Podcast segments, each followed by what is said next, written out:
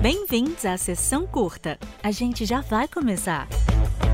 Toda quarta-feira tem sessão e todos os dias tem conteúdo lá no Instagram, arroba meio Bossa Rock. E não é preciso fazer silêncio, não. A troca de ideia aqui é fundamental. Ao sair da sessão, lembre-se de seguir e indicar aos amigos. Boa sessão! Olá, personas! Tudo bem? Eu sou Carol Serra e esse é o primeiro Sessão Curta. Eu tô muito empolgada para falar, para conhecer, para descobrir vários olhares, descobrir também realizadores, realizadoras. É um momento em que a gente vai poder trocar uma ideia, bater um papo. Vai ser muito importante essa troca e esse conhecimento de potências que a gente tem aqui no Brasil. Bom, meu primeiro convidado do Sessão Curta é um cineasta, um realizador que eu sou muito fã. O Fábio Rodrigo é diretor e roteirista e, junto com a Carol Neves, já ganharam gramado, além de ter prêmios em direção, roteiro, entre outros prêmios também, né? O Fábio tem no currículo Lúcida, que é um filme de 2016, Cairo, que é de 2018, e acabou de lançar o Entre Nós e o Mundo, que é de 2019, 2020. Fábio, eu tô muito feliz que você você conseguiu um espacinho para falar comigo aqui. Eu já te conheço, né? Você foi meu professor lá no Gato Lab, uma imersão de roteiro que foi oferecida pelo Cinefest Gato Preto. E lá eu pude conhecer um pouquinho do seu trabalho, da sua trajetória, da sua história. Foi muito, muito foda a, a, a experiência no Gato Lab para mim também. Fábio, muita gente que vê close não vê corre. Conta aqui sobre a sua trajetória que começou com um amor pela arte, né? Como é que o cinema entrou na sua vida? É, eu, na verdade, eu comecei a pensar em cinema já com meus 27 anos, quando entrei na faculdade. Porque antes eu não tinha muita alternativa para trabalhar com arte. Eu sempre tive o sonho de trabalhar com arte, assim. Eu já tive grupo de rap quando eu tinha meus 15, 16 anos. É, gostava muito do lance da mensagem, da imagem, mas eu não sabia exatamente o que fazer. Eu comecei a fazer faculdade de produção audiovisual porque eu queria entender um pouco mais sobre sobre isso mesmo, sobre, sobre como mexer nas câmeras, como, como filmar e tal e tudo mais. E era um, um primeiro impulso. E lá na faculdade é, não, como não era faculdade de cinema, a gente teve uma passagem muito rápida, assim, pelo lance dos movimentos cinematográficos, pelos grandes diretores e tal e tudo mais. Só que aquilo ficou na minha cabeça, assim. E eu trabalhava numa empresa de telemarketing ali em Santana, perto do, de onde era a penitenciária do Carandiru. E essa penitenciária, depois que foi implodida, ela virou uma biblioteca pública e ali eu comecei a sair do meu trabalho, eu trabalhava seis horas por dia, saía de lá, caía dentro da biblioteca e passava horas lá. E você estudava cinema? Ia lá e passava horas estudando? Estudando cinema, lendo tudo que eu podia ler, assim, desde resenhas de filmes, a biografias de diretores, a, a livros técnicos de roteiro, de, de, é, de fotografia, de arte mesmo, no geral. E foi assim que eu fui descobrindo minha paixão pelo cinema. Depois disso, encontrei uma oficina de roteiro que é dentro do Festival Internacional de Curtas de São Paulo, que é Oficinas Fórum, que rola em São Paulo sempre antes de começar o, o festival. E lá eu fiz o meu primeiro filme colaborativo com uma turma que também era das oficinas e, e a gente passou, exibiu esse filme no festival como parte né, desse, desse projeto. E como é que foi ver o seu filme, assim, seu primeiro filme na tela? Um projeto que não era só seu, né? Claro, tinha todo mundo. E por isso mesmo, né? A sensação também deve ser master, assim. E assim, eu fiquei deslumbrado com aquilo, sabe? A gente exibiu em tela grande, sala cheia. E foi incrível para mim, assim. E aí depois, é, eu, eu decidi que eu precisava fazer um filme, sabe? É assim, precisava fazer um filme meu próprio, assim, eu fazendo tudo, assim, roteirizando e dirigindo. Aí que começa a trajetória do Lúcida. E foi com Lúcida, seu primeiro filme, né, que você venceu Gramado. Conta pra gente qual foi o processo de desenvolvimento desse curta. Vocês tiveram que adaptar várias coisas, né? Porque você não tinha recurso. Acho que você tinha uma T3i na época, né? E não tinha muito recurso, não tinha iluminação e tal. Você fez uma coisa muito incrível, muito primorosa. E conta pra gente qual foi o desenrolar, assim, como é que vocês pensaram? O Lúcida é, aconteceu da seguinte forma. Na verdade, quando eu fui para essa oficina de roteiro do Aquinofórum, eu mandei um argumento para entrar na oficina. E era o argumento do filme Cairo, que é meu segundo curta. E lá dentro dessas oficinas, assim, eu, eu fui muito estimulado a continuar escrevendo o roteiro do Cairo. E aí, beleza, né? Nesse meio tempo, é, eu estava no, nos últimos semestres da faculdade e eu e a Carol, a gente estava se conhecendo, né? Começando a namorar e tal e tudo mais. E ela engravidou. Nesse ponto onde ela engravida, eu termino perdendo o emprego e aí perdi o emprego e, e ela estava grávida. E nesse momento eu comecei a, a, a, pensar o que eu ia fazer. Na verdade é até engraçado, porque ao invés de tomar uma atitude, sei lá, mais, mais pragmática com relação à minha situação financeira naquele momento, eu resolvi investir uma grana num, num, num curso de roteiro é, e eu investi num curso da Belas Artes, lá em São Paulo, que é uma escola respeitada e tal e tudo mais. Que foi um curso, não foi um curso barato, mas eu fui lá fazer. E eu levei o roteiro do Cairo. E lá eu desenvolvi o roteiro do Cairo e ele ficou muito bom, assim, pelo menos no meu ponto de vista. E aí eu inscrevi no primeiro edital é, para financiamento de filmes na minha vida, assim. E você nunca tinha participado de um edital antes? Como é que foi, assim? Você não tinha nenhuma noção? Inscrevi mesmo sem saber nada, assim. Eu não sabia, não tinha noção de como se realizava um filme é, na, na, de maneira prática, assim, em termos de produção. Mandei e a gente ganhou esse edital. Então, num dia eu não tinha nada, e no outro dia eu tinha 80 mil reais à minha disposição para filmar o Cairo. Só que esse lance da desinformação, de estar tá totalmente por fora do mundo do cinema, de não ter feito uma faculdade de cinema, de não conhecer outras pessoas que faziam e trabalhavam com o cinema, eu terminei perdendo os prazos para entregar a documentação porque é muito burocrático. E aí é isso. E aí eu fiquei num, num mato sem cachorro, assim, porque perdi a grana de, de, filmar e não tinha um filme na mão e não tinha como ir para frente, tinha gasto meu dinheiro no curso. Carol com o bebê para nascer. Nossa, Fábio. E aí, meu, foi o momento que eu pensei assim: agora eu faço um filme do jeito que eu tiver como fazer, assim. Então, curta foi na vontade mesmo, assim, quase que com raiva também, né? Como é que vocês pensaram, você e a Carol, assim, no desenrolar, no desenvolver, em como fazer? Tá, e agora, como é que a gente vai fazer isso? E aí a Carol tinha uma câmera que é justamente uma T3i, semi-profissional, e aí eu peguei essa câmera, eu e a Carol sentamos para pensar no conceito do filme, é, elaboramos um, um, um, primeiro, um pré-roteiro, assim, e começamos a filmar, assim, foi um processo que demorou aproximadamente quatro a cinco meses, até porque foi nesse ponto onde nosso filho nasceu, nasceu prematuro e a gente teve diversos problemas. Mas a gente foi filmando aos poucos também, porque quando também não tem dinheiro, você tem liberdade, né? Liberdade de prazos, liberdade artística. E foi assim que o, que o Lúcida foi criado, assim, com muito mais liberdade para se pensar cinematograficamente é, em como transformar ele num, num grande filme do que quando você tem o prazo de um edital para entregar. Você não queria se inscrever nos festivais, né? A Carol que insistiu muito para você para você se inscrever, para você perder, sei lá, vergonha? É, eu não queria inscrever ele em festivais maiores porque eles tinham vários problemas técnicos, assim, porque a gente não tinha equipamento para filmar. Eu filmei o som do Lúcida no som da própria câmera. Então eu não queria. E aí a Carol falou, falou, não, tem que escrever, tem que escrever, tem que escrever, vamos escrever em gramado.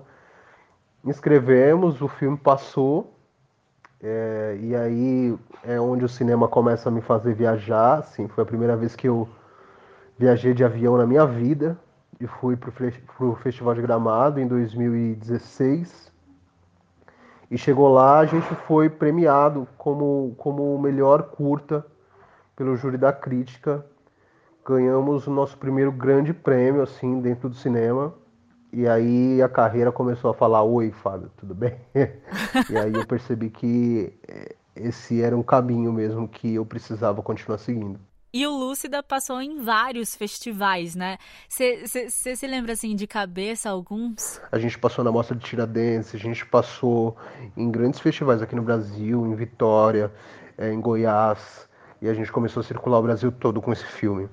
O filme é um filme, quer dizer, feito dentro da minha casa, que era um, um cômodo e cozinha dentro de um, de um quintal com seis famílias e tal e tudo mais com esse equipamento totalmente amador, lâmpada caseira e tal e tudo mais, começou a circular por tudo que é lugar, assim. Tanto que esse filme, é, ele, ele rodou na Europa, ele andou, é, foi exibido na Ásia, na África, assim, foi exibido em todos os continentes do planeta, praticamente, assim. Deve ser muito bom, né? Saber que o seu trabalho chegou em tantos lugares. Agora, Fábio, o Cairo, ele veio de um festival inclusivo, né? Eu queria que você falasse um pouquinho sobre a importância de políticas públicas desenvolvidas para o audiovisual. Bom, o Cairo, aí o que acontece? Comecei a fazer novos contatos, conheci outras pessoas.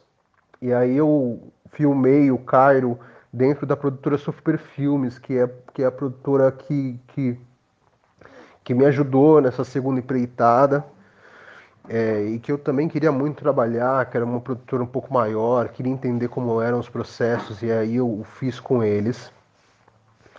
É, entramos num edital que é um edital é, promovido pela SPCine, que era um edital inclusivo. Edital que abarcava cineastas mulheres, que tem poucas oportunidades, cineastas trans, comunidade LGBT+, é, deficientes físicos e diretores negros. Assim, e esse tipo de iniciativa é muito importante para quem está começando, especialmente para esses diretores e realizadores que não têm voz, que não conseguem uma oportunidade para fazer seus primeiros filmes. É, foi através desse, desse edital que meu filme surgiu e desse edital também saíram outros grandes filmes Cita só pra gente quais filmes pra gente poder procurar aqui, que eu tô curiosa também. Como O Menino Pássaro, do Diogo Leite, saiu O Órfão, da Carolina Markovits, que venceu a Palma de Ouro em Cannes, no, a Queer Palm. É, saiu O Negrume, do Diogo Paulino. É, saiu muito filme fera de lá, assim. Então, eu fico muito feliz em ter participado. Saiu Sem Asas, da Renata Martins. Todos esses filmes são frutos desse edital. Então, assim, tá aí a importância de você incluir esses realizadores, de você dar a possibilidade dessas pessoas mostrarem sua voz. Entendeu? Tem muita gente talentosa lutando para fazer seus primeiros filmes. E sem esse tipo de incentivo, muitas vezes não conseguem. Então, assim, a, a prova de que isso funciona e funciona muito é que esses são grandes nomes do nosso cinema que estão surgindo nesse momento. Assim. São os filmes mais premiados do ano passado, todos eles. Não só o Cairo, todos eles. É, de 2008 para cá, os filmes desse edital são os mais premiados do país. Posso falar isso com certeza. E você levou uma galera, né, que trabalhou com você nas oficinas do, do Kinofórum para poder trabalhar também no Curta Cairo. Isso aí, pensando nisso, assim, até por sair desse edital, eu tentei trazer algumas pessoas que tinham feito oficinas comigo lá aqui no fórum para participar da equipe. Muitas dessas pessoas nunca tinham assinado um crédito é, no audiovisual. Muitas pessoas assinaram seu primeiro crédito ali no Cairo e agora estão trabalhando aí, estão no mercado, já fizeram outros filmes, sabe? Fábio, no Curta Lúcida, tem a questão da temática do abandono paterno. No Curta Cairo, tem uma realidade dura, né, vivida na periferia. Agora, com Entre Nós e o Mundo, você fala sobre a morte do seu primo. Seu cinema traz sempre questões que você passou, que você passa, questões que são importantes, né, vozes que são importantes e que são coisas que estão acontecendo agora, né? Fala pra gente sobre essa importância de se sentir representado, representada nos filmes. Olha, a questão de representação e representatividade é muito confundida em todos os lugares, assim, que se fala de cinema e de audiovisual. Na verdade, eu, eu queria até ressaltar aqui um documentário que, que é muito importante, que foi muito importante para mim no começo, que é o documentário chamado A Negação do Brasil, é do Joelzito Viana, e é um documentário que é muito importante porque você começa a entender que desde os primórdios aqui do audiovisual no Brasil, das novelas e tal e tudo mais, as pessoas pretas e as pessoas de periferia são subrepresentadas. Esse filme fala muito bem sobre isso, eu não posso nem me aprofundar muito para não alongar. Mas eu acho importante que a gente possa consumir coisas e produtos em que a gente se sinta representado, que a gente sinta que aquilo foi feito pensando, pensando na gente, sabe? E, e isso sempre foi o princípio do, do, meu cinema mesmo, assim, desde quando eu comecei, até por essa ligação com o movimento hip hop, lá desde o princípio, eu sempre quis é, falar com as pessoas é, com quem eu convivo diariamente através da minha arte. Então, é, para mim é muito importante é, falar diretamente com essas pessoas e eu acho que antes de colocar essas pessoas na tela, antes de só incluir, é, você é, ter diretores, roteiristas, fotógrafos, técnicos que tenham convivência, que consigam enxergar essas relações humanas possíveis dentro é, dessas camadas sociais, sabe? Porque quando você. É, qualquer um pode fazer um filme sobre a periferia, sabe? Se você tiver muita grana, como muitos diretores é, brancos e ricos têm para fazer filmes, é só você pegar e pagar uma pesquisa e, e alguém vai lá e pesquisa aquele universo e você escreve uma história. Mas uma coisa que eu falei há muito tempo, até lá no Festival de Gramado mesmo, é que assim, a vivência você pode reproduzir. Mas passar o que aquelas pessoas passam, sabe? Sentir fome, é, só elas sentem, assim. Só elas vão conseguir te dar é, exatamente o que representa para elas a fome, sabe? E não para você, assim. Elas podem te contar, mas saber como representar e como mostrar isso, só elas vão saber fazer. E isso para mim sempre foi um princípio, assim desde quando eu comecei. Hoje eu me sinto preparado para dirigir e escrever qualquer outro tipo de, de conteúdo. Mas é, nos meus trabalhos autorais eu tento sempre voltar ao que eu aprendi com minhas experiências pessoais. Como é que você vê a relevância assim dos festivais de curta para para a sociedade, né? Porque assim, eu sei também que os curtas eles estão num período ótimo, né? Numa fase ótima, que muitos estão sendo reconhecidos, muitos realizadores, muitos filmes, muitos roteiristas, enfim. Quando a gente vai competir lá fora, a gente compete com sei lá, curtas hollywoodianos, né? Com produtoras, assim, grandiosas e tal. E ainda assim, a gente consegue vencer como a gente tem, assim, uma leva, né? De, de realizadores que venceram vários festivais. Queria que você falasse sobre essa importância, né? E a importância também desse olhar desses realizadores que saem de diversos cantos do Brasil, né? Que esses olhares são importantes. Então, curta-metragem é minha paixão, né? Eu, eu entrei no cinema através dos curtas, na verdade. O meu, meu conhecimento de cinema era o conhecimento assim, público, popular, sabe? Eu gostava de, de filmes é, que todo mundo gosta, assim, que é, que é filme que passa na TV. Esse era meu conhecimento até a época que eu comecei na faculdade, assim. Até o streaming, na minha época, não era um lance tão aberto, assim, pra gente conhecer mais coisas. Então eu entrei no mundo do cinema mesmo através dos curtas e isso me deixou vidrado mesmo. Eu acompanho todos os filmes, todos os realizadores, todos os festivais, todos é, é exagero, mas eu tento acompanhar ao máximo possível. Por quê? Porque eu sempre falo pra, porque para quem quer fazer filmes que é, poxa, um, um médico, sei lá, se dedica é, 24 horas por dia praticamente à sua profissão. E às vezes o cara quer fazer cinema, ele assiste um filme na TV ou vai no cinema ver um filme de super-herói lá e ele volta para casa com várias ideias para se fazer um filme, ideia para fazer filme todo mundo tem. Agora se dedicar, se debruçar em cima desses trabalhos, é, tentar entender de que forma que o curta funciona, como, como são as narrativas, quais são os, os realizadores de destaque, quais são os festivais importantes. É um trabalho de base que muita gente não faz antes de pegar a câmera, que hoje é tão acessível, né? Até do celular dá para você fazer filme, pegar essa câmera e filmar. E eu acho que assim, os festivais são, uma, são a única porta de entrada, na verdade, é muito difícil hoje você ter canais e outros meios para assistir curtas-metragens. Hoje tem alguns canais de streaming, eu, eu quero até indicar dois, que é o portacurtas.org e o, o Cardume, que é uma plataforma de streaming mesmo, como, como se fosse um Netflix, mas é só de curtas-metragens. Você encontra muito, muito conteúdo gringo no Vimeo, até no YouTube mesmo você encontra algumas coisas mas é, é muito restrito. Então, por isso, os festivais são canais importantes para que o nosso trampo com esses curtas seja visto. E, e, assim, eu valorizo muito todos os festivais, assim, inclusive os pequenos, os menores, os, os, mais, os nos lugares mais isolados, porque esses filmes precisam circular e chegar nas pessoas de alguma forma, assim como chegaram em mim e como chegaram em outros realizadores que hoje estão se destacando.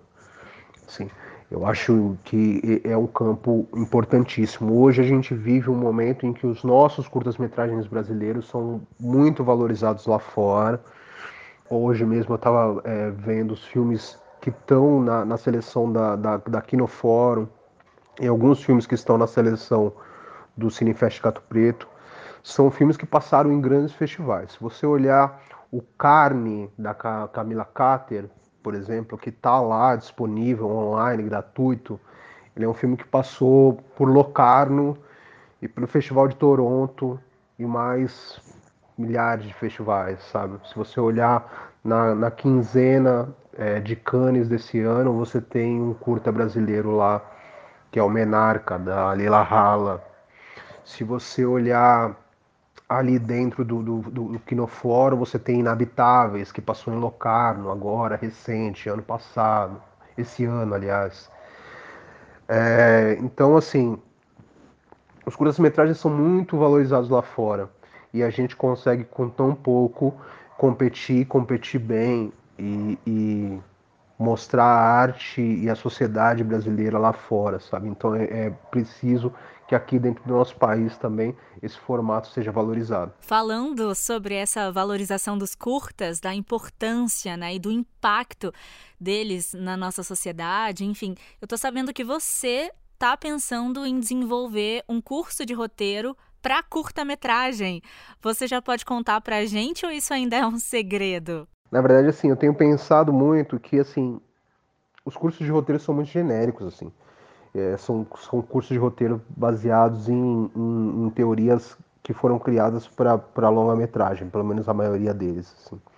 Eu entrei em alguns cursos de roteiro que é, lá você escrevia um curta-metragem, você tipo só tinha tempo para escrever um curta-metragem, mas a linguagem dentro do curso é a mesma de um curso de roteiro para longa, assim, é, e sem se aprofundar, o que, o que é bem louco, assim é, eu, eu, fico pensando, porque assim, aqui no Brasil a gente tem pouca, uh, pouco, pouco material, inclusive na literatura, sobre, sobre roteiros de curta-metragem. Se eu não me engano, só tem um livro que é de roteiro específico de curta, que é do Luiz Baião. Se vocês procurarem na internet, vão encontrar de alguma forma. Eu não lembro exatamente o nome do livro mas é um é, roteiro para curtas-metragens e é do Luiz Baião, e que já tem muitos anos, assim, deve ter mais de 15 anos de lançamento desse livro e não tem outro, sabe?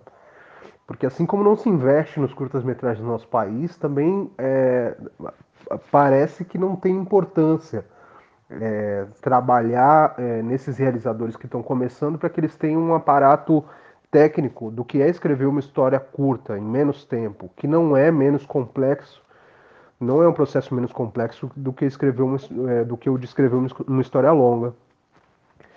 E, e, eu tenho pensado muito nisso, tenho elaborado um curso de roteiro. Eu tive assim algumas reuniões sobre, sobre é, como colocar esse, esse curso para frente, assim, até com, com algumas escolas de, de roteiro. Eu ainda não sei exatamente como vai ser feito esse lançamento, mas esse, eu estou trabalhando muito nesse projeto e eu espero que seja em breve. Indica pra gente então quatro realizadores que a gente deve pesquisar, assim, quatro nomes que estão é, fazendo um trabalho bem interessante que a gente deve ficar de olho.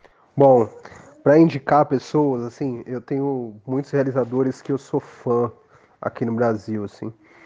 É, André Novaes de Oliveira, Vinícius Silva, Renata Martins, é, tem muita, muita gente que eu sou fã, mas eu, eu, gostaria de indicar algumas pessoas assim que são pouco comentadas e tal e tudo mais, porque pessoas que eu, eu gostaria de indicar, porque são pessoas que eu, que eu reconheço nelas o talento e eu quero que assim é, sejam mais vistas, saca? Eu quero indicar então para que vocês procurem falar Marco Antônio Pereira, que é um cineasta lá de Cordisburgo, Minas Gerais que já foi indicado é, para Berlinale, exibiu no Gato Preto, ganhou cinco quitos em Gramado, está selecionado inclusive para Gramado desse ano com um novo curta. Então é importante vocês falarem com ele, é, porque é um dos mais talentosos cineastas do nosso país nesse momento e ainda não fez seu longa. E, e não é midiático, como se pode dizer. É, também quero indicar um grande camarada que é um, um rapaz que está fazendo curtas aqui na região de Guarulhos, em São Paulo. O nome dele é Wesley Gabriel. É um menino que fez o seu primeiro curta solo ano passado, exibiu em alguns festivais. E esse ano está com um curta colaborativo através da oficina aqui no Fórum também, lá no Festival Internacional de Curtas de São Paulo. Então é importante vocês falarem com ele. É um menino que está começando, mas é muito talentoso. E quero indicar também duas minas.